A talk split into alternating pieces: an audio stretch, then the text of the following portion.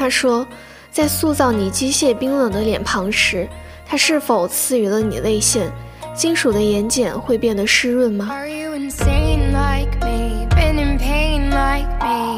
他说，活着从来不是重复他人，因为你感受到的所有见过、吃过、梦过、拥有独一份记忆的，你终会到达属于自己的人生之路。人生从未重复。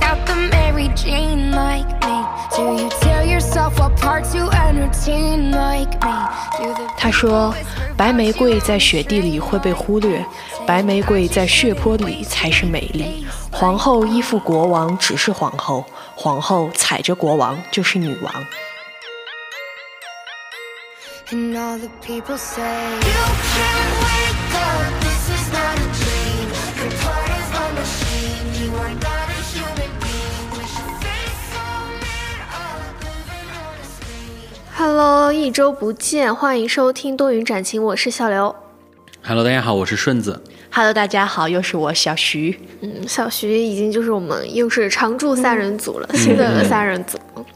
其实我感觉多云转晴已经很久没有聊过就是情绪向的话题了。嗯嗯，像之前都是灵异特辑，然后还有一些关于生活方式的。对。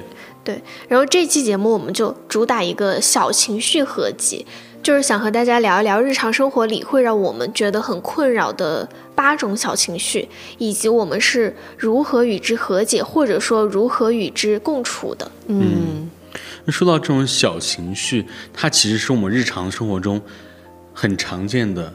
嗯，一种状态。嗯，因为很多时候我们不会有很大的那种情绪，大喜大悲，现在应该不会太有了。对，但是还是会有很多的小情绪在作祟。嗯，对，可能就是那么一两个小时之内，对，有这样的一种心情。是的，嗯，对，然后过了又好了。所以之前我还跟大家讨论过一个问题，就是说，什么叫情绪稳定？就是我认为的情绪稳定是在一个可控的范围内的波动。就是我不是说我完全没有情绪，是我在这个情绪这个情绪内我是可控的，我可以控制它的就是走向时长吧，可能就是我不会太陷入这个情绪很久。嗯嗯，这也是一种自控的能力吧。嗯，我觉得这可能是我理解中的情绪稳定。嗯，就像你说到那个情绪稳定是有一定就在一定范围内的波动，而不是说完全没有波动嘛。嗯，然后之前有一次和豆豆聊天，他就 Q 到。某个人说他完全没有情绪波动，哎，然后就会让他很就是百思不得其解，嗯。啊，就觉得很有时候人会很像 AI，嗯对，嗯，然后甚至有一些人吧，可能给我的感觉，他的情绪好像是那种既定程序的那种反应，走个流程。啊，就是比如说，其实我自己，我有时候反省的时候，我觉得我自己好像有一点这种状态，嗯，就是我遇到这个事儿之后。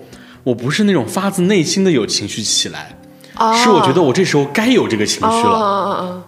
嗯，实际比如说遇到一个什么难搞的客户或者怎么样怎么样，可能我真真实的我的内心没有什么波动的。嗯，但是我觉得我这时候该生气，我就会表现出生气的样子。啊，是这样的吗？就是是不是有一种分裂的感觉？就是一边说我好像是应该生气，一边就是在漠视着，在旁观着这一切。啊，就是我回想起来的时候，我不是当时，当时那我可能我真的有点分裂了。就当时我又觉得我自己该生气，又觉得自己不该生气，那有点分裂。我可能回想起来就觉得，好像当时自己那种情境是，没有是发自内心的生气。啊，会在某些时刻有这种感觉。我感觉，其实因为像我的性格是那种很难说是跟稳定画上等号。大家都知道，因为上周有一个很好玩的事情，因为我本身是另外一档播客的主理人嘛，嗯，然后在我的评论区就发生了一个人，他的评论让我特别的恼怒，然后上周我真的是在办公室那一天，我上午骂完，下午骂，甚至他们都知道，就是我这种人是非常容易就是会对这种事情很不爽，但是但是其实。我觉得好像是因为我接受了，就是 OK，我确实不是一个情绪稳定的人，我就是没有办法，就是说是在这种时候可以控制住自己。哎，反而好像接受了这个事情之后，我觉得我反而不太会长时间的沉浸在某一个里面走不出来。哎，反而好像就感觉是一个 OK，我就是这种人啦啊，然后就过去了那种感觉。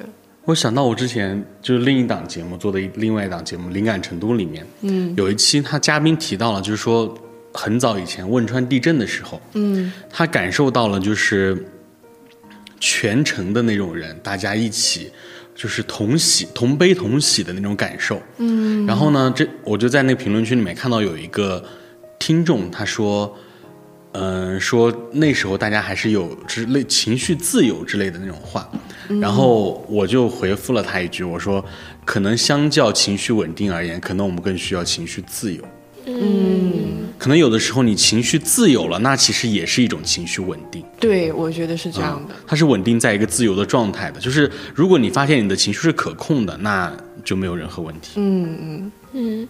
然后那我们就再聊回刚才开头说的，我们这期要聊八种情绪嘛。嗯。那第一种情绪其实就是，可能是我们打工人每天的。最开始的那么第一次的崩溃的情绪，嗯嗯，具体是怎么样的呢？就是其实我最近也经历了，就是早上出门的时候就会一直很拖延，就是你也不知道你在东摸西搞什么，但是你就是出门出晚了，然后出从你出门的那一刻，你就在急急忙忙的冲向地铁站，就是电梯如果一直不来的话，那个时候就会很烦躁，嗯嗯嗯。然后，如果中间有人要上电梯，你就又急着下去。那个时候，就是你的那个情绪一直在处于一个就是很生气的状态。嗯嗯。然后后面你出了电梯之后，你又急急忙忙往地铁站赶去。然后结果有一天早上，已经就是坐到了我最晚的那一班地铁，就是再晚的话一定会迟到嘛。然后已经就是时间上就很紧迫了。嗯。然后我当时在看手机，发现自己。错过了要下的那个站，然后坐到前面前面一个站去了，然后下了我就和顺子说说完了完了完了，我说今天要迟到了，然后下了地铁之后我又马上冲到对面去，因为它不是同站换乘，它是要上下楼梯再下楼梯的，嗯，然后再赶回到返程那个方向的地铁，然后下了地铁又冲到就是说看能不能赶上打卡，嗯，然后那天早上就是那半个小时之内吧。整个人就是一个很急急忙忙，不知道自己在干嘛的一个状态，而且就是会觉得自己很狼狈。嗯，很像我自己的人生，在忙又不知道在忙什么。对，然后你就会就是说，你就会怪自己，你就说早出门五分钟，这一切都没了。嗯嗯。但是这种情绪，我我其实还比较容易和解的。因为我其实跟小刘遇到过一模一样的一个情况，嗯但是我那一次比他稍微早一班地铁，也就是早那么个几分钟，可能我就是没有那么赶，然后就确实我也没有迟到，但是我那时候想的就是，可能是有类似于摆烂的那种心态，我想着哎不就是迟到吗？能能咋？就是努力了之后发现不行，放弃了。就是能咋？就是因为我曾经遇到过一个更生气的事情，从此我就对迟到就没有那种。执念了。嗯，我有一次是同时跟几个同事一起，然后呢，那天早上他们去拿咖啡，我我都没有没有喝咖啡，我就先坐电梯冲上去了。嗯，他们去拿拿咖啡之后，他就上来，然后紧跟在我后面。后来我的手机出现了一些网络的状况，然后呢，刚好是卡点打卡的那个时候，然后同事在我后面呢打上卡了，我没有打上卡，我迟到了。从此我对这个迟到这个事情就已经。不抱任何希望，就是该迟到就迟到，我不管了。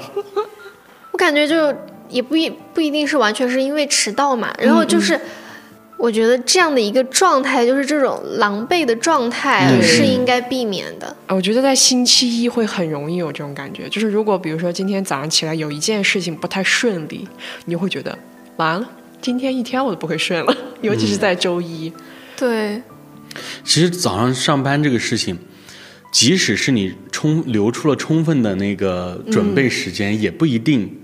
因为我也在学，最近在准备备考项目管理嘛，嗯，它里面有个概念，就是说，一旦他给你充足的时间，你就会无限拖延，你就把这个时间给它撑长撑满，你一定会把这个时间时间全部都用上。嗯，所以你你即使给自己留充足的时间之后，你每天早上还是急急忙忙的出门。就这是人人性的弱点，然后我后面就想到一个方法，就是我早上除了起床的那个闹钟，我再定一个出门的闹钟，就是我不能超过这个闹钟出门、这个时间点出门。我是那个，我刚开始的时候也会有你这个问题，但是可能在成都的人知道，我要就是我需要在火车南站转站，现实情况不允许我迟到任何一分钟，不然的话，那我可能就是可能早上十点多才能到，就会那么很可怕。其实是有用的，因为我后来是设置了一个出门的闹钟，嗯然后闹铃一响，我蹦我就出去了。而且你蹦出去了，就是不会在手上，不管在干什么，停，拿个包就走。嗯但是我就还好，我就觉得都还比较可控吧。我会给自己一些浮动时间，但是遇到有的情况，我就会就是谅解自己。嗯，就比如说某一天早上我迟到了，那天早上我遇到了什么事儿呢？那天早上我有起床，正常要洗漱这些该走的流程要走嘛。嗯。那天早上还要上个厕所，那天早上还要刮个胡子，刮完胡子那胡子还把我的上巴给我刮破了。然后呢，我要处理一下伤口，我就想着，哎，今天就该迟到了。然后我那天就迟到了。哎，我也觉得你应该要包容自己，你又不是故意的，对对不对？你这都是有现实情况在这儿摆着的。然后其实我觉得，就刚才说的这种，就是因为拖延造成的这种狼狈的情绪嘛，嗯，然后和下面第二种情绪其实还挺类似的，有一点那么有点像，就是嗯事情多起来就会很烦躁，即便你没开始做也会很烦躁。就是面对这个事情，我就会焦虑。对，就是我给大家讲我一个亲身的经历，就是我会有一些生理反应的，我从小到大都是会有的。就是我在一个重大事情的前一天晚上，我是睡不着的，并且第二天早上我会早起。然后呢，在这个事情开展之前的这么一小段时间，我会有生理的不适，我会干哕。嗯啊，我我是有生理不适的，就是比如说遇到那种什么考试，嗯，然后比如说什么呃类似于什么演讲啊、比赛啊、这些，嗯，但现在在工作上面，我目前没有没有出现过这种情况，但是我在以前面对学习啊、考试啊，然后这些情况比较多，就真的会干预。我我也有一点儿就是这种，但可能比如说事情很难，就是这个事情可能说，比如说老板给了你一个任务，这个东西真的很难，不是说是你很快就能做出来或者怎么样。然后在这个过程当中，除了难度会带给我这个不舒服之外，我还会有那种感觉，就是如果我没有做到。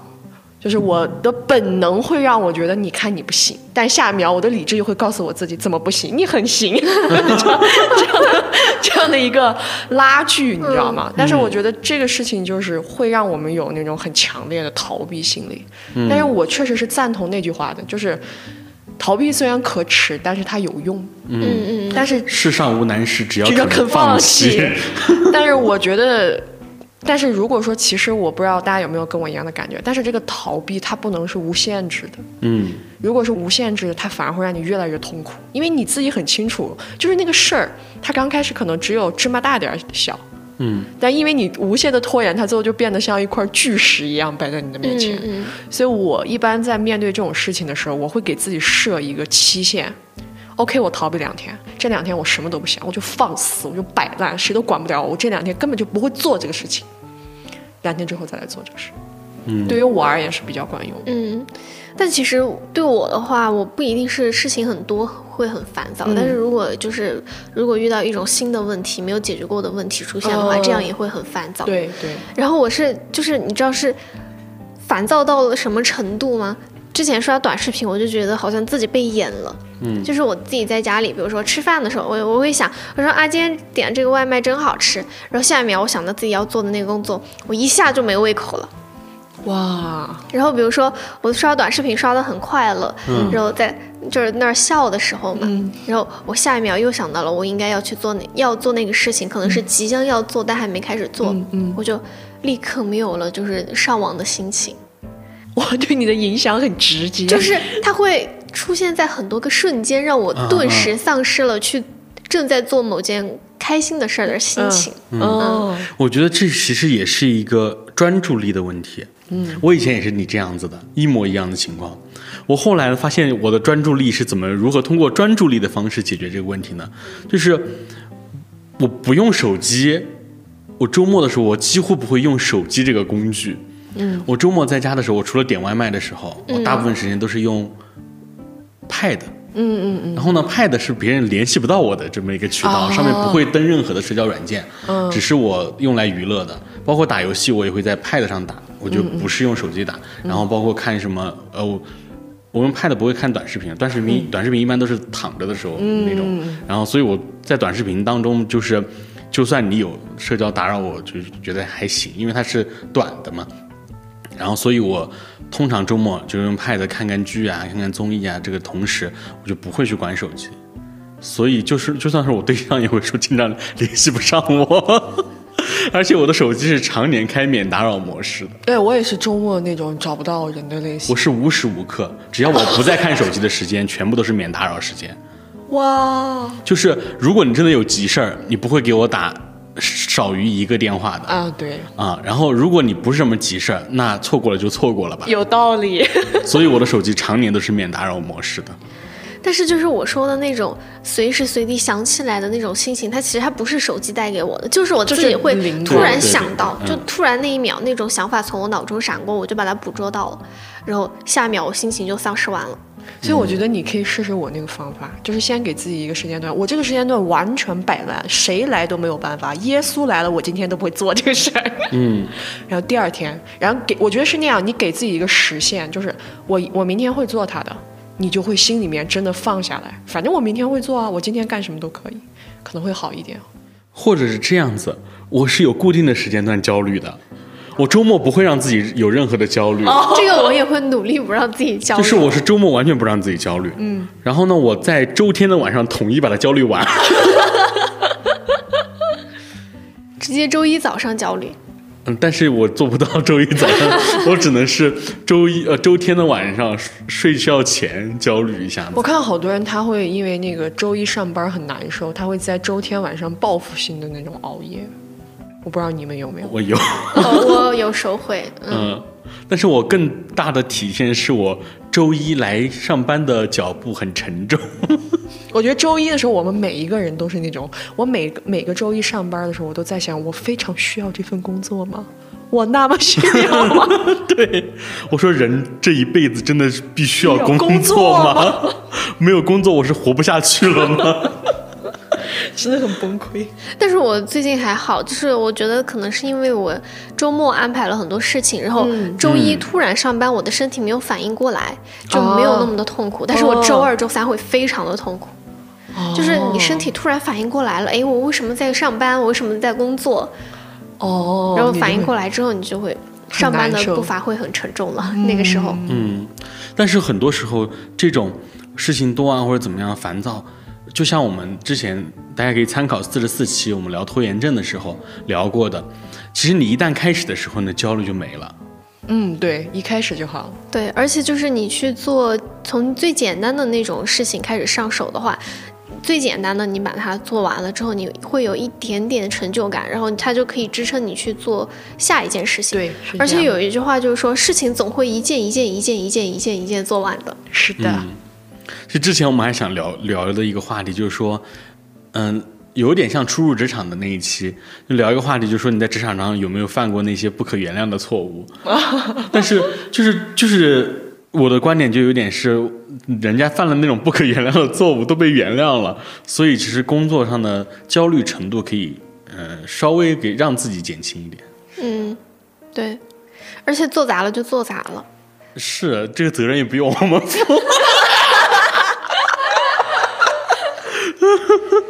关系公司存亡的工作是不会交给我们的。是的。然后其实，嗯嗯，然后其实我觉得还有一种方法嘛，就是我今天也用到了，就是早上的时候会给让自己喝一杯咖啡，因为我是喝了，我是对咖啡因反应很大的人，就喝了咖啡之后，我就整个人会变得比较兴奋。嗯，然后这个时候去做工作的话，效率会高一点。但是我想到一个不好的比喻，他说你自己你是个一头驴，还要拿鞭子抽自己，我还要花自己的钱提高工作效率。但是我我遇到这种事情，就是就是有时候我。真的是有时候感觉这种事情多到有让我喘不过气的那种那种状态，然后我就先把它放在一边，然后呢，我听一点音乐舒缓一下情绪，嗯，然后呢，最近也很流行。就是那些养生音乐，不知道你们有没有听说？没有就听那个音乐可以养肝，可以什么各种保健作用。我觉得呃顺子以后一定会被骗，骗你去买保健品。倒不也不是完全信这个，你可以啊听，但不会花钱，是对，我可以听但，我不会花钱。它可能更多的是心理上的一些作用吧。嗯你觉得它是是可能是护肝的，或者是是解你的什么淤淤结啊之类的那种。嗯 那我们说到第三种情绪，可能就是跟共情有关。嗯，他有的人就是会共情能力很强，就会被别人的情绪所影响。对，就很多时候也会听说，就听见大家说共情能力太强不是一件好事情。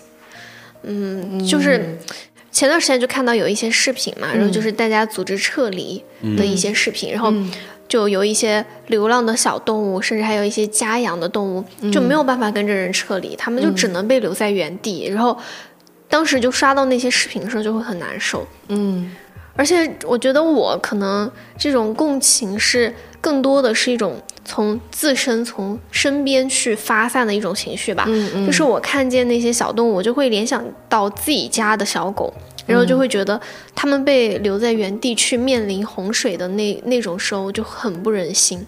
嗯，还有就是。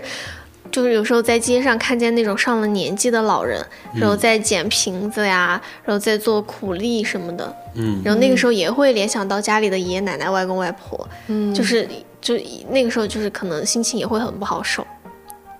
但是你心情不好受之后，你还会有一种无力感，就是你没有办法去做什么。嗯，我通常其实我是不是一个共情能力很强的人？嗯我是一个，嗯，用一个词可能说情感淡漠的人，嗯嗯。就是我甚至都不太会完全的跟我身边的人去共情。嗯就甚至有时候我真的可能我这是一个很失败的例子啊，某一个朋友跟我分享一个他遇到一个什么什么事情，嗯。就是我听不进去，我就会哦哦这样啊，好好好，嗯对对对，就是我可能有点情感淡漠在身上。但是他给你分享那个事情的时候，也也不一定是需要你给他建议，就是反正就是你在那儿听他抒发了就行了，你的作用也就达到了，不一定你听进去。然后像小刘提到那种情况，我看到那种很可怜的那种人，然后我可能这种方法不好、不可取，不推荐大家使用。但是这种方法对于我来说是有作用的，你要说什么？就是我会想，可怜之人必有可恨之处。我个老天爷！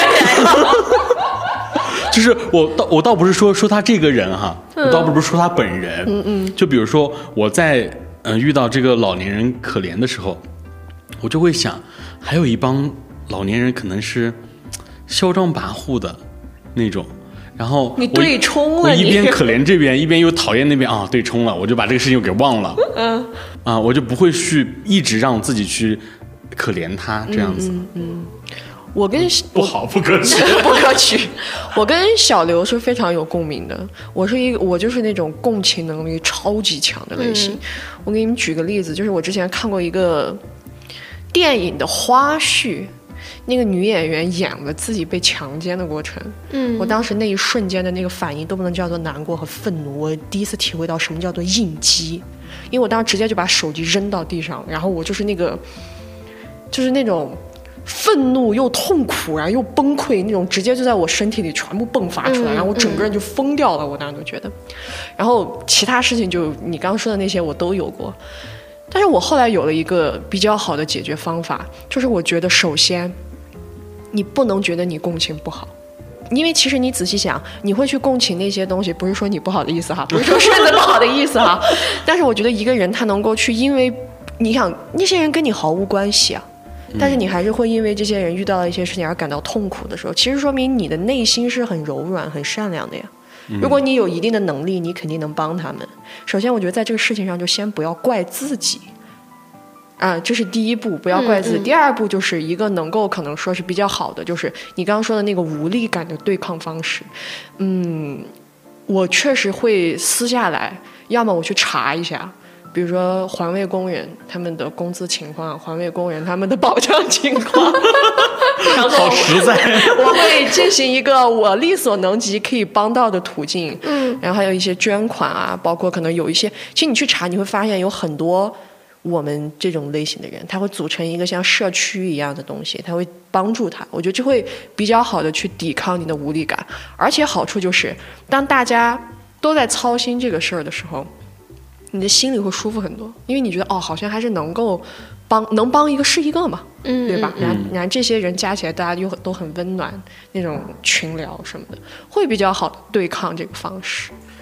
这个我还比较赞同，虽然我不是一个共情很强的人，但是我是那种能帮一个是一个的那种状态。就比如，特别是有一个行为哈，就是我经常遇到那种，就是那种上了年纪的人发传单，嗯，然后很多人早上上班很忙，就不会去接，对但是我是会去接的，对，啊，这种我可能就会。然后像小徐说的那种，大部分情况，其实我有时候我是已经通过一些其他外力的作用，已经说服自己了。对。比如说有些乞讨的人啊，或者怎么样怎么样，但是现实告诉我，很多乞讨的人他可能过得比我好，是，他的收入可观。你说到这个，我就想起我之前经历的一个事情，就是有一次很晚了，我们和室友准备回家了嘛，嗯，然后好像已经九十点、十点多，反正天已经黑了，然后我们就在走在路上的时候，看见路边有一个老爷爷，就是坐在路边。那个马路牙子那儿，还是蹲在那儿，然后就是地上拿一张布，还是拿了一张什么垫着，然后放了一些土鸡蛋，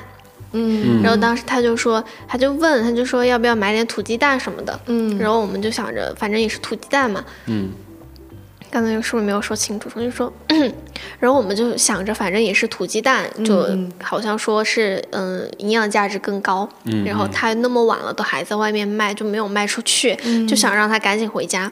然后我们就买了他剩下的那些土鸡蛋，就那个价格其实还挺高的，和那种超市里面卖的鸡蛋相比。嗯然后结果，其实这个事情已经是好像是一年前的事情了。嗯然后现在他都还在我们那个小区外面还在卖土鸡蛋，他每天都卖土鸡蛋。我们就我们就在想，他到底养了多少的母鸡，他每天都能卖土鸡蛋。嗯，然后后面我就想，该不会是骗人的吧？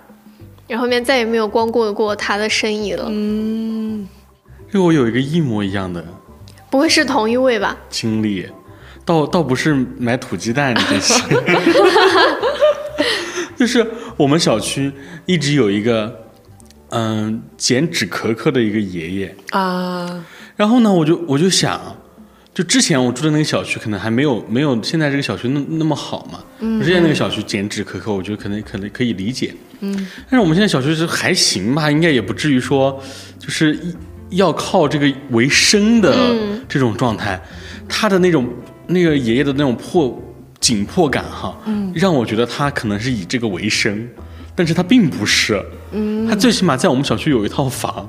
嗯嗯。然后，即使说他没有什么养老金啊，或者怎么样怎么样，但他能在小区有一套房的话，那可能他的就是经济实力不会太差，啊，然后他还每天就是那种很着急忙慌，很着急忙慌的，就就是那种是，就是我之前形容过，说我拿着一个纸壳壳，我走出去之后，那个爷爷就是有有一种猎人盯住猎物的 那种状态，但是我我确实会给他嘛，嗯，但是就是可能我们有时候就不就不需要去太想这些事情，对，嗯你说到这个，我想起我们小区，甚至就是我们那栋楼，嗯。也有一个，就是从我住到那儿开始，他就在我们小区里面搜集那些纸壳废品，嗯。而且我们小区房价也挺高的，挺高的嗯然后他住就住在我楼下，然后那个老奶奶就是每天一大早，我可能是早上出门的时候就会遇见她。然后晚上有时候回家，下班回家的时候也会碰见她，我就感觉她好像一天都在忙这个事儿一样。对我，我之前我对象跟我说，说楼下那个收纸壳的那爷爷每天都在那儿，而且他不分昼夜的。我早上出门在那儿，我晚上回家很晚了，他还在那儿，就感觉他就在那一直在那边收。然后我就说，我就想，他如果真的以这个为生，他可能说不定他不是住在我们小区的，可能是别的进来的，然后然后来过来捡纸壳怎么样怎么样。然后我都想说，才没有，他就住我们小区。他说他还有一个什么根据地还是怎么怎么的，他有在在负一楼还是怎么，还专门给他的那个纸壳壳废品什么的上把锁。我觉得可能首先老年人比较闲，第二个就是他们真的挺在这方面挺焦灼的，想找到自己的价值。嗯，其实跟我奶奶有点像，我奶奶还还在就是还会要想种地那种感觉，她就是觉得闲不下来，她只能找点事情做。然后现在有很多老年人，他是从可能是从偏偏农村一点地方来城里面，他找不到那种事情做，他就会很难受啊，他可能就找一点这种剪纸壳的这种事情做一些。嗯。然后其实说到共情能力太强嘛，然后就是还有一个名词，其实就叫做政治性抑郁。嗯，然后最近不是发生了很多大事嘛，国际上。就比如说那个日本排核废水的那个事情，然后你也会觉得，好像你作为普罗大众中的一员，你没有办法去阻止他们做的这样的一个决定，你只能选择接受，而且是你只能被动的去接受，就是排核废水带来的影响。嗯，然后有的人他就会就是陷入，也会陷入这种无能为力的无奈情绪中。然后，但是你又忍不住或会去深入的去了解这些事件，然后你又会就是类似于进入到一个信息茧房中，然后你就会看到越来越多的这样的一个相关的信息，你就会疑问，你说这个世界还会好起来吗？而且你甚至会因为这些信息影响你学习或者工作的心情，这样这种信息其实就算是政治性抑郁。哦，我我很喜欢我的朋友。对这个事情的看法，嗯，他说，首先也不清楚到底咋回事儿，其次，他就算真的要完蛋，我只能说这是我们活该。首先，核这个东西为什么会被发明出来，认了吧。那天我本来也会在因为这个，我倒不是因为这个事儿难受，我是因为觉得这个事情对于我而言，我真的是觉得太扑朔迷离了。嗯，我努力的想在网上去找到一些信息，但是好像大家。就是都在骂吧，我实在是找不到一个相关的信息，我就在跟我朋友聊这个事儿，然后我朋友最后给我的结论就是，其实你仔细想，对吧？好一点，那可能这个事儿没啥；如果坏，他这个事儿就是这样，他就是排了，你我也没有 say no 的权利。而且吧，我觉得这就是人类自己作出来的，我们就认了吧。我当时听完一瞬间我就好了，不知道为什么，真的，我瞬间就好了，我就觉得是哦。本来就是好像我感觉是那种，就是如果这个事情对于我而言，我觉得我没有做这个孽，但是这个孽要让我承受，我就会很崩溃。对，就很生气。就是你该享的福没想到，这样的福你倒想到了。但是他给了我一个角度，就是在这件事情上，我们大这是我们所有人都做的孽，你就受着吧。我一下就觉得，嗯，对我承受着就行了。对我，我很多时候的想法是那种，反正有这么多人陪着我，就这么多人垫背。我觉得无无所谓，就是我我现在是就祈祷我的人生不发生任何的意外，其他的那种就跟大家一起产生的意外，这我就接受了。可以，对我的接受度特别的高，在这件事情上。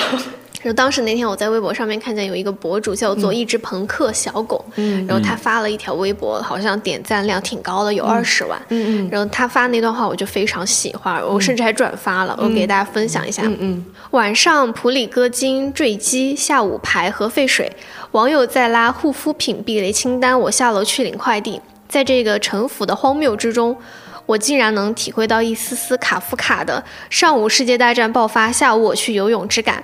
我们不是生活在被毁坏的世界里，而是生活在错乱的世界里。事已至此，先点菜吧。这个我也转发了，就真的很 很魔幻吧，很荒谬的那种感觉。就是可能说，除了这次事件，包括之前可能这个是可以提吗？就俄罗斯的时候，他们不是有战争吗？然后我在网上就看到很多支离破碎的事情，很多痛苦的事情。然后把手机一关，然后。我好像就要面对我面前的工作，面对我的人际关系，面对今天晚上吃啥，然后你会陷入一种这到底是什么情况？到底哪个是真的，哪个是假的？但最可能让人难受就是它都是真的，这个就让大家很痛苦。对，然后就是。像这种很重大的影响全世界人类的这样的一个决定，根本就不是我们能左右的。我们只能左右今天晚上吃啥，嗯，只能左右这样的一个决定。嗯所以，我们不如先过好自己的生活。是的。其实我有一点那种，之前我跟小刘交流，我说有我有一点那种人格分离。嗯，就是我会感觉我自己不是我自己。我会感觉我是自己有一个第三人称的视角在看着我我做的这些事情、这些反应，可能更多的就是因为很多时候你你没法去左右这个世界的很多东西，对。你只能在你自己的那个小范围的内控制。嗯，就是我觉得你小范围内控制自己能控制的事情就已经很厉害了。对，嗯。就是甚甚，我甚至觉得控制情绪这个事情也是，就是你自己可以控制的一个点。如果你你就慢慢的想着，哎，我今天控制一下这个，明天控制一下那个，把我生活中尽可能能控制的东西都在我的可控范围内，或者是说可接受范围内，嗯，那我就觉得就够了。对。因为很多事情真的不是我们通过我们的能力或者什么途径就可以改变的。是的，嗯。嗯，对，还有一种就是，很多人他真的是会有一种观念吧，嗯，觉得自己是可以拯救世界的人，或者说改变一些什么，嗯，会吗？会有，我觉得可能 与其说他认为他真的切实的有那个能力可以，他可能会比较难过的点是在于，他可能会觉得如果大家团结一点的话，这个事情是不是会有一定的变化？他可能比较愤怒的点是在于为什么大家没有团结？但是这种心态，可能随着很多事情看的比较多了之后，慢慢的会调整好，就是你会明白。它不是那么简单的，就是我经常会说的一句话，就是这个世界上有很多东西，它不是从零到一那么简单的，零到一中间是无穷的。嗯，我之前也有这样的想法，后来喝中药调理好了。其实有很多人其实都会有各种各样的这种情绪，包括你因为身边的事，或者说大事小事，嗯，比如说有一个很小的一个点，我们就聚焦身边。对，我就会有一种情绪，就是我会嫉妒别人过得比我好。我觉得这是很多人都存在的一种阴暗面吧，很正常。我前段时间在微博上看到一个帖子，哇，那个帖子看完之后我，我真的百感交集，我还挺难受的。他大概就是讲，他可能就是刚上大学，这个发帖人他的家庭非常贫困，嗯但是他他们的这个宿舍里面有一个非常有钱的女孩，嗯这个女孩很照顾他们，嗯，经常就是可能出去有什么吃的呀，都会带回来，就是很平均的分给每一个人。嗯化妆品啊、护肤品啊，都是会这样直接借的，就是人家真的是做的非常的得体。但是她越得体，这个女孩越痛苦。就是他有讲了一个这样的情节，就是好像是类似于麦当劳有一个什么牌子叫什么，就是很贵的一个套餐。什么麦叔叔还是麦什么？我不太记得那个东西哈，反正可能就是那个套餐可能要一个套餐就一百块钱，他当时把那个套餐错认成为了一个二十块钱的套餐，然后当时他说哦这个套餐是那个便宜的吗？那个女那个附件附就比较有钱的那个女孩她就没说话，然后人家就说啊没就没接，然后就是你吃嘛就完了，但是因为他他自己都觉得，因为他的那个嫉妒心，他真的是幻想了很多那个女孩停顿的那一瞬间，他就觉得他说那一刻他是不是在心里面会捣鼓说连这个套餐都不知道啊，连这个套餐都没有吃过啊，就是怎么怎么，而且他自己其实我觉得他很真诚，虽然说他写完那个东西被很多人骂了，因为他很真诚的，就是觉得他无法跟这个女孩相处，他太难受了，因为他看着他，他就觉得我为什么会这么的可怜，我为什么会这么的惨，我的人生。什么时候才能好？我连吃一顿二十块钱的麦当劳，对于我而言都是一件很困难的事。其实他这种情绪也是无力的，他不是因为说他自己没有人家努力，而就是确实这个问题就是很玄学，就是你投胎的一个问题，对你投胎没有办法去改变了。嗯嗯然后当时很多人就骂他，骂的很厉害。但是在这个过程当中，我看到了一条顶在热评的一条留言，就是也也不能叫做留言，就是那个人他先转发了他的帖子，后来在自己的主页写了一个留言，哇，真的是让我觉得特别感动。那个人他就是这样说，他说：“你作为学生，你不要太担心，就是无论如何，等你以后出来有工作了，你的境况一定会比现在好，你会有钱的。你想，你刚出来的时候，可能一个月挣三千块钱。”你两千块钱吃吃喝喝，或者两千五百块钱吃吃喝喝，你还可以用五百块钱买一个东西的。你再工作一段时间之后，可能一个月四五千，然后再怎么样，再往后好一点，你运气很好，拿到六六千多到一万的时候，你就已经很富裕了。就他在他在不停的告诉那个小孩，就是你现在眼前看到的这些东西不是你的永远，你不要去太担心这个事情。而且他最后也说了，如果你无法跟这个女孩相处，你没有办法真诚的跟她沟通，说，我确实就是因为嫉妒，你能不能够包容？如果你们没有办法进行这个沟通，然后也没有办法继续相处，那就可以不跟他相处了，没有必要逼着自己去面对那个让你特别痛苦的点。所以我当时就看完这个帖子之后，我就觉得，哇，嫉妒心这个事情真的是人类的绊脚石。我其实是通过一个很阴暗面的一种说法来和解这个事情的，就是我之前看到过很多。有点偏经济学或者这种学者来分析，他说，其实你很难去改变这样的一个状况，就是，嗯，比如说，你说你你是你家里第一代大学生，你就不太能比得上他们家已经有很厚的这种就是大家教育的基基础，对，就是因为没有人替你淌过这趟路，没有人可以给你传传授经验，所有的那些。别人可能在上一辈已经经历过的事情，你要在这一辈同时经历，所以可能这个世界会好。但是从这个阴暗的角度来想的话，可能你就是在自己有限的范围内生长。嗯嗯，所以我就是通过这样的情绪来消解自己嫉妒，因为确实人比人气死人。真的，你永远是。就是山外有山，人外有人，就是永远都是比下有比下有余，比上不足。对的，嗯，就你想，你永远是有会有比你更差的人，但永远也会有比你好的人。是这样子的。嗯，就之前不是就说到那个全球变暖，然后冰川融化，然后北极熊没有家吗？然后有的人就说，他说我甚至连海边都没有去过，我连北极熊都没有见到过，全球变暖是我造成的吗？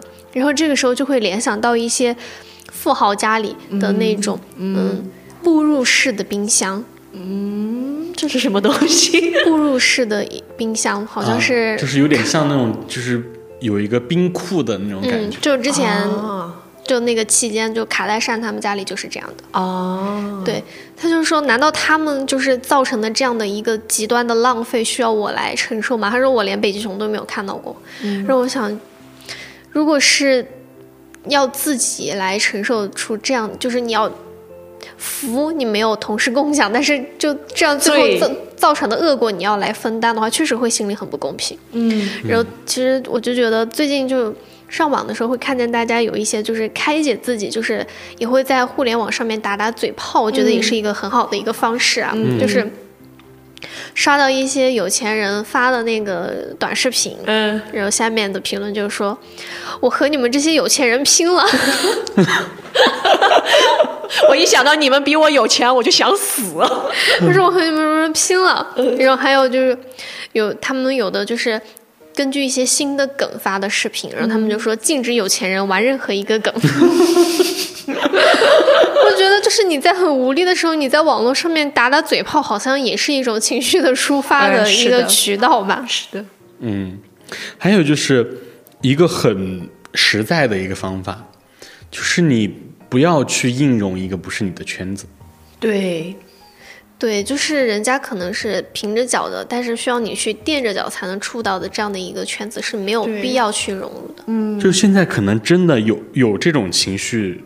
放大是因为网络平台越来越发达了。对，以前我们很多时候是看不到外面那么多的世界的，现在是看到的太多了，是吧？所有人都要出来出来炫一下。但是，你给大家说一说一个一个小小话题吧，就是有的时候人家只是想让你看到他想让你看到的东西。对啊，就说不定人家过得也苦，人家就掏空家底就要炫个富。顺 子说到那个炫富，嗯，我想到我周末经历的一个事情。我中午还在和顺子说，我说那个人给我的播客增加了一个素材，嗯，具体是怎么样的呢？就是我周六那天下午出去玩儿，然后当时和朋友在一条嗯挺出名的一条街道拍照嘛。嗯然后当时我们在那儿拍照的时候，然后旁边就有一个男的就走过来了。嗯然后当时他走过来，他就说：“他说，他说你们这儿拍照挺好看的，但其实那条街道上面就只有我和我朋友在那儿嘛。嗯他就直接走过，他说你们这儿拍照挺好看的，他说要不要我借个背景给你们拍？借你个什么？你借个背景？他借什么背景？对啊，我们当时就也是你这样的一个反应，借个啥？嗯借背景什么背景啊？嗯，我们就没开枪嘛，嗯就都愣住了。嗯然后你知道那个人他下一步动作是什么吗？他掏出了手机，然后开始打电话说把车开过来。然后那个时候我甚至还，我想什么车呀、我心想难道是那种装了很多花的那种小卡车，那种三轮车？嗯，然后或者说上面摆满了什么玩偶要卖的，去参加什么集市的那种装装饰的很特别的那种车。嗯然后过了一分钟之后，从那条街的街口处开过来了一辆黄色的跑车。嗯，然后那个人说：“他说我借给你们拍，我借一个背景给你们拍。你说对不起，我对车过敏。这可能就是思维的差异。小刘可能幻想的是，嗯，花车好看啊结果他是贵。没有，我觉得可能是因为你的第一反应是他，你想到背景就是你觉得这个背景他就是要拍照片好看，嗯，但是他的想法就这是他炫富的一个手段。对，他说我我借给你们拍，就是我借给你们也去炫一下。我，然后当时我和我朋友就在旁边非常的无语，甚至我们背后有那是一个小区，那个小区门口有两个好像是送外卖的小哥也一直看着我们，然后他也在笑那个男的，嗯。我啊！我就这种事事情怎么被我遇到了？然后我和我朋友就往离那个男的越更远的距离走了一点嘛，嗯嗯然后就看见他就站在原地，就把我们看着，反正就脸就一下就黑下去了。破防了。对，他也一直不上车，嗯，然后我们就也站在那儿不动，嗯，就最开始我们也说了不需要嘛，嗯嗯，然后后面他那个车就从我们身边很慢很慢很慢就开走了，就我当时他从我身边开走的时候，我就看着手机，我面无表情的疯狂打字，心里面想，哇哦，今天真的是什么人都遇到了呢。对呀、而且就是怎么说呢，就看起来也是租车的气质了，嗯，我觉得这一刻，这个这个事件就跟下一个话题连在一起了。当这种很愚蠢的事情发生的时候，我们作为正常的人类就会产生一个情绪，这个情绪叫做厌蠢。怎么样，接的好不好？这是我们最丝滑的一次衔接。这个厌蠢其实是最开始我提到的一种情绪，特别是作为咱们土象星座啊，并不是抹黑咱们土象星座的朋友们，但是土象星座确实会比较容易厌蠢一点。然后，理解。嗯，然后，你然后，也是吗？嗯，你也是土象？我不是土象，但是我厌蠢。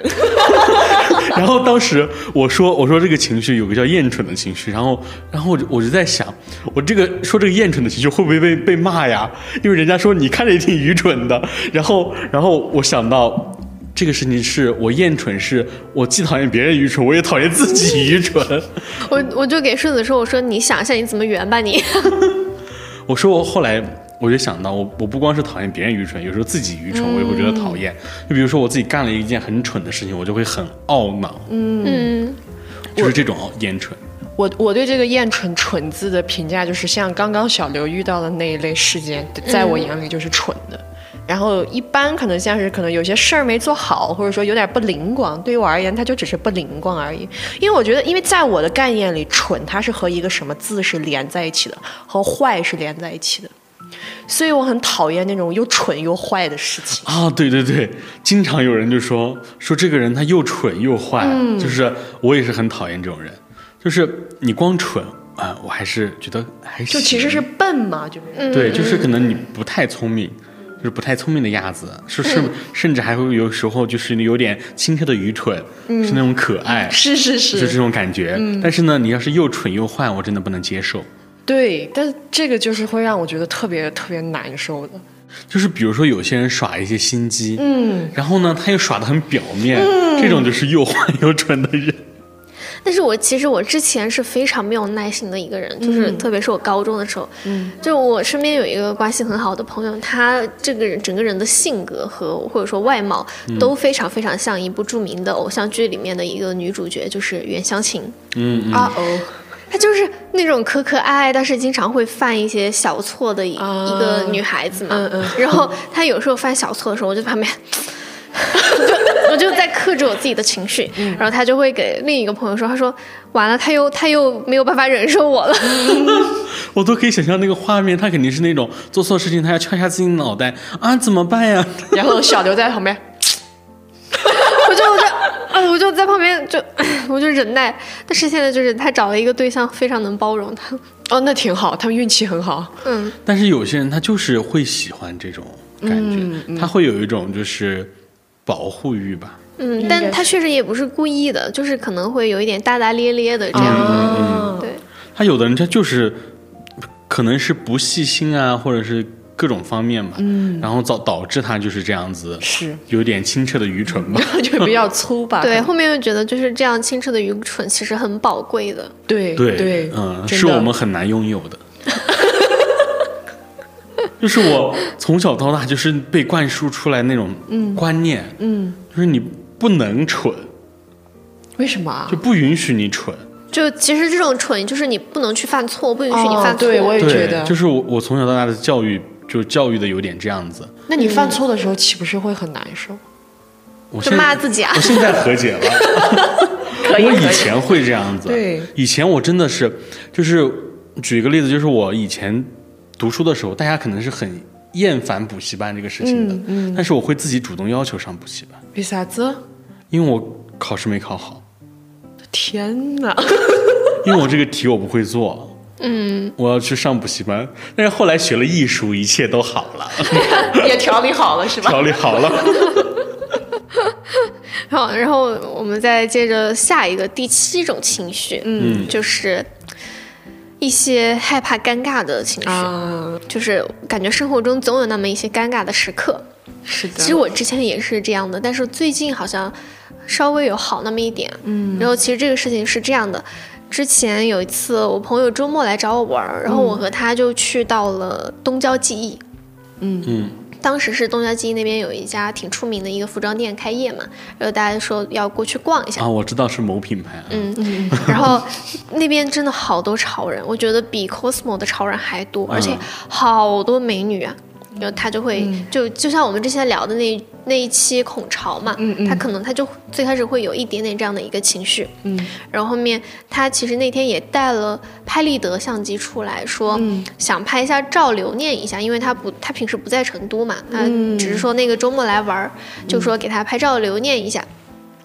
然后我们就在旁边一条街，然后那条街可能路过的人还挺多的，但是旁边也有很多人在拍照。我就说，我说这条这个背景挺好看的，啊，我说你去站在那儿，我给你拍一张。他就会他说啊不要不要，他说太尴尬了吧，啊、啊他就会有这样的一个情绪在。嗯嗯，然后就是我想，我之前其实也是这样的，就是感觉好像周围的人都会看着你，而且对你投来这种不是很善意的目光，对。然后你就会觉得很尴尬，是。而且就就算这个时候去拍照了，你的姿势也不是舒展的，是有一种担心的这种拘谨。的紧绷感。嗯嗯。我就是很典型的这样的人，但是我后来怎么治好的呢？大家详情可以去听关于旅游的那一期。就是我曾经干了一个很愚蠢且尴尬的一个事情，就是我在那个贵州博物馆，嗯，我在那边现场发疯给大家讲解展品你？啊，我假装我自己是那个导览员，我在给大家讲解你的精神状况好神奇。昨天给大家讲解那个展品，然后慢慢的，我一开始没有没有感受到事情的重严重性，嗯。然后呢，一开始只是三两个人过来，后来人越聚越多，然后我讲到一半我就蹲下了，然后就是实在演不下去了，有点尴尬了，然后那个旁边人就是就是还有就是我讲的好的。所以就是我通过这个事情，就是有一点消解我那种程度，啊可能别人并不觉得你很尴尬或者很对很很蠢或者怎么样。就比如说，有个在网上很火的一个一个事情，不知道大家有没有听说，就是那个机场奶盖事件。不知道不知道，这个就是一个女生，她分享了她自己的经历。她穿了一个吊带的一个衣服，嗯然后呢，她在机机场赶飞机，后来他那个袋子不小心断了，他自己不知道，他里面贴了一那个胸贴，就是奶盖嘛，然后，然后他就那样子，然后在机场跑，然后 那个画面大家就自行想象啊，想死，Oh my god 他就在机场跑，然后一直到他到登机口之后，他才发现。哦，这个事情。啊，那他说他当时背了一个那个斜挎的一个包，他就没有没有感觉到那个衣服不对劲儿，怎么怎么的。然后后来就有很多网友在底下安慰她，就是甚至有真的在现场的人，他说他当时我看到了姐妹，但是我不好不知道怎么去提醒你。我说我就是当时就在想，也许这是某一种时尚。哎，就是一种方法。就是我刚刚本来还想说，我对这个话题不是特别的有共感，但是你刚讲的这个奶盖事件，让我突然一下想起来我的一个事情。因为大家都知道我穿衣服是比较露的，嗯，我之前有一个很短的那种短袖，它的拉链是在背后的，嗯，你把拉链拉起来就好。但是不知道为什么有一次那个拉链就是它顺着我的那个背它滑下来了，但是它还卡住在下面，也就是说我个人是感觉不到它开了的。啊，我就用这种方式逛逛了整个下午的春熙路。之前豆豆跟我分享过一个事情，跟这个很类似，嗯，就他在地铁上看了一个女生，就是有一半是遮住的，有一半是没有遮住的，然后，然后就在想，嗯，可能是某种时尚吧，然后你知道最可怕的是什么？当时我跟我朋友一起去逛的，后来我就问他，我说你为什么不提醒我？他说我以为我以为这是你的时尚。就是现在大家可能就是很包容，其实你现在你不用调理你自己，别人都会自己调理好了。对，因为别人对可能会想说他不可能就这样。他做他这么做肯定是有他的道理，就是经经常比如说会看到有些男生嘛，嗯，他会穿两只不一样的袜子，我遇到过，鸳鸯袜，嗯，会穿两只不一样的袜子，然后我就会自己帮他找理由。我说，嗯，他一定是早上出门太着急了，随手抓了一双袜子穿起来了。然后我还是不要看他了吧。你看，所以大众的眼光是善意居多的，还是是的，嗯。而且其实我是觉得，就是拍照这个事情啊，就东郊记也算是一个景点了吧。你在那儿拍照其实是非常常见的，嗯，就没有必要会觉得你就觉得别人眼里你是很特殊的那一个。嗯对就是这样的事情是很常见的，人家就已经看的太多了，嗯，但我有时候是确实觉得自己拍照不好看，你是摄影师的问题，对，那就是豆豆的。这个我赞成。豆豆拍照确实，嗯，一言难尽哈。我我说我不敢把相机拿给他了。然后我们是今天的最后一种情绪，嗯就是这个也是由咱们顺子提出的。然后我也是开头就说，我说今天我有一点在这个情绪中，那是什么呢？就是有一种突如其来的落寞感。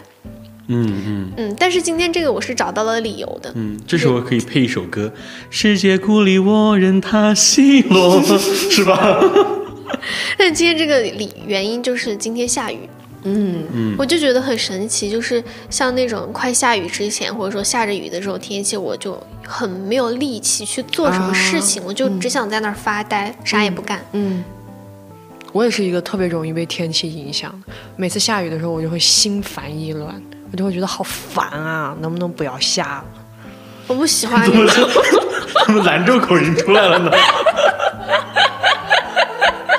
你看，真的很烦，你知道吧？真的很烦。我就很讨厌每一个需要我出门的下雨天。但是如果在家里可以躺着不出门的话，那个时候我就选雨雨越下越大，越越大越好。但是我之前被治好的，我有很多我的情绪都被治好了哈。嗯就比如说这个下雨的这个问题，我就是上次我去长沙玩的时候，嗯我有两连着两次出去玩，嗯，都是遇到出行的当天下雨。后来我好像就慢慢接受了这个事情，我一听着你就生气。而且我这两次旅行呢，我那当天我都是穿的一个那一同一条白裤子，下次别穿了。然后就是就要踩水，哇，而且每每次都是第一天我穿那条裤子，然后就必踩水。后来 就被治好了吧？可能就是觉得下雨天，嗯，也还行。你适应力是真的强，我觉得。就很多事情我都是自己说服自己，因为就是有一个观念，就是一切都是最好的安排吧。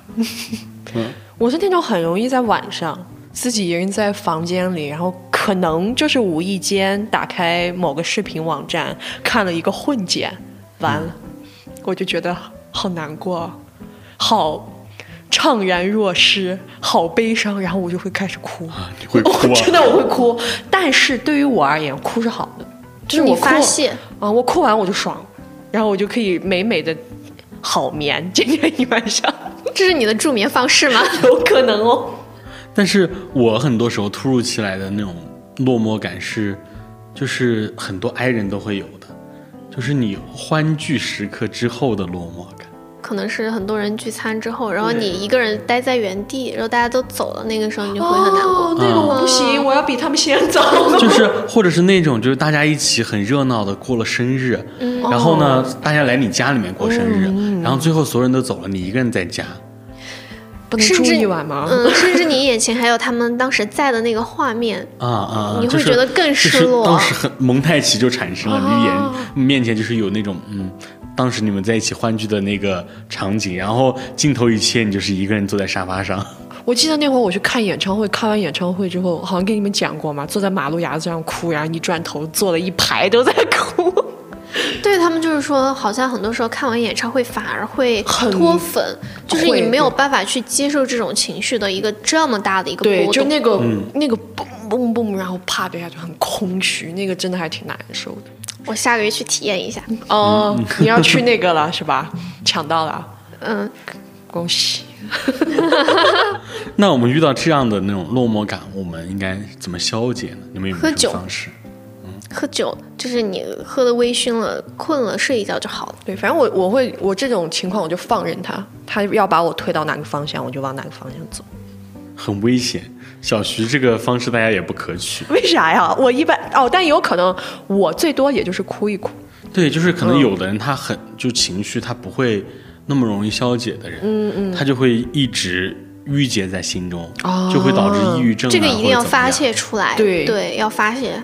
就是如果你放任他，他会好，那放任没关系；如果你放任他，他不会好，那就不能轻易放任，就是还是要做一些干预。在一个可控的范围内进行放任。然后我干预的方式就是找一些那种好哭啊或者好笑的电影，你一说这个，我一下想起来我之前看到的一个方法，就是有人在他难受的真的是特别难受的时候，他在看鬼片儿，就是用恐惧对冲难过。一般恐惧一定是会赢的，就是心想，我连这种事情都没有遇到过，我已经很幸运了，是吗？就是在那一刻，那种恐惧会立刻把你的难过震碎。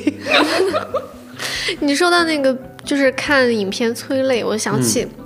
我之前看那个初中的时候看《忠犬八公》，这是我一部唯一没有看完的电影。哦。就是我看见那只小狗，就是在它主人出殡那天，然后它挣脱锁链追车的那一刻。我就是根本控，我就控制不住，我就马上退出去了，不敢再继续往下面看了。嗯嗯，我就抱着我家小狗使劲的哭，哦，我觉得不得行，真的看不 了。看，我后面再也没有继续看过。我都是一个不养宠物的人，但是我看也是一个跟狗狗题材的《一条狗的使命》。嗯嗯嗯，我也是，哦那个那个狗它是经历了几世转世，然后回去了然后每一世我死我都在哭。嗯，我觉得关于宠物的影片真的很。不是网上有一个热梗嘛，就是说编剧把一个人死了，然后大家的反应就是把一个人写死了嘛，大家的反应就是哦，然后把一个狗写死了，然后那个男那个里面的那个漫画里那个人就跋山涉水，然后走到那个编剧面面前拿一把刀说写活，写活。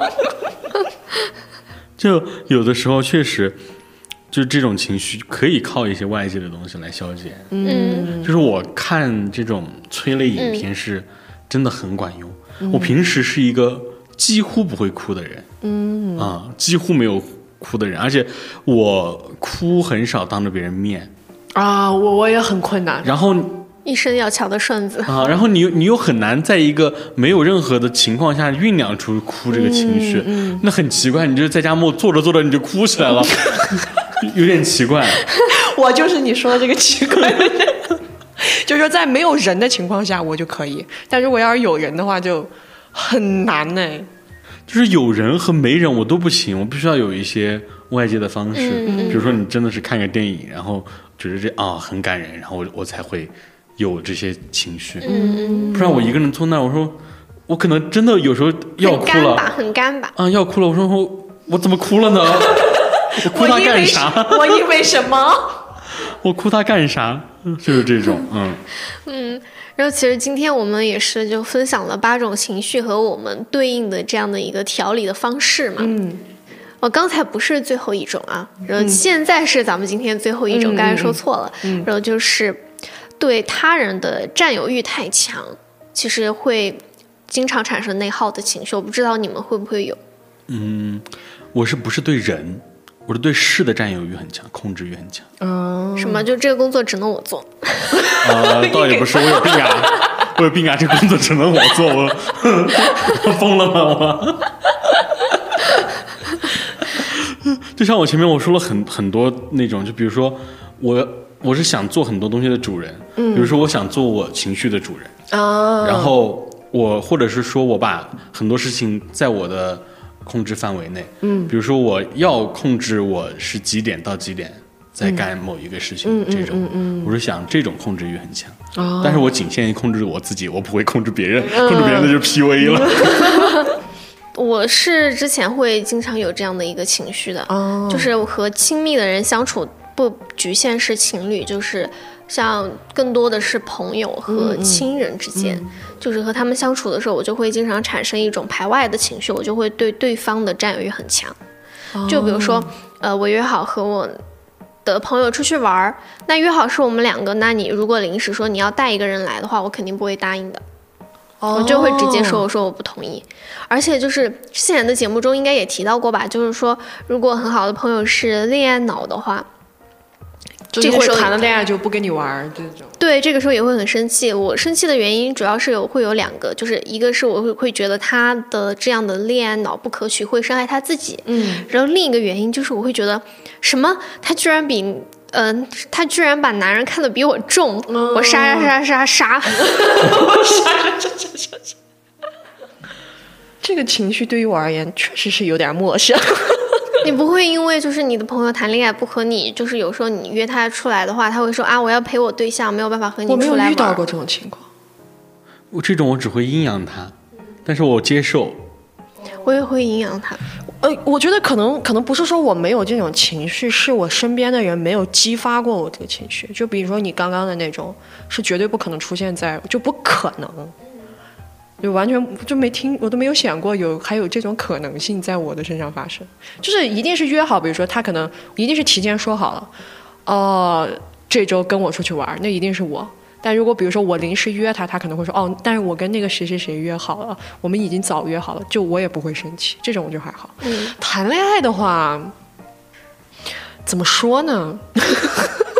就恋爱，你肯定会有一点那种嘛，就是说，哎，肯定本来这就是两个人的关系，但是我不会有那种，就是比如说，他不能有异性朋友啊，或者是怎么，好像我就是不知道哎。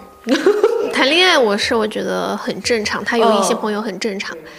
我可能是我可能是会把友情看得会比恋爱关系要重一些。嗯，但是你刚一说，我想象了一下那个情况，她本来约好了跟我出去玩儿，她说她男朋友找她，我也想杀杀杀杀杀，气死了，想一想就很生气。但是我我还好，因为我有一个观念就是。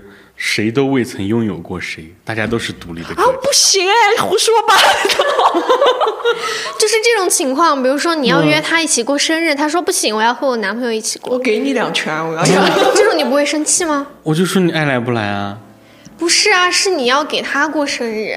我要给他过生日，嗯，你说你要给她过生日，然后她说她的生日想和她男朋友一起过，那咋了那我还省钱了呀，多一个人，地球就爆炸了吗？那我就省钱了呀。是经是我曾经经历过的。嗯，我我我我对这种你怎么会遇到的人都？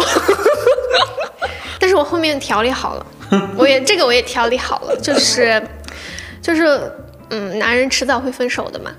但是你朋友是总能跟我保持联系的。是的，是的，我们也有这个感觉。对，而且就是不要插手别人的既定之路。这个时候，就是我觉得我自己已经佛系起来了。嗯，就是如果他觉得男男人比我重要的话，那就重要。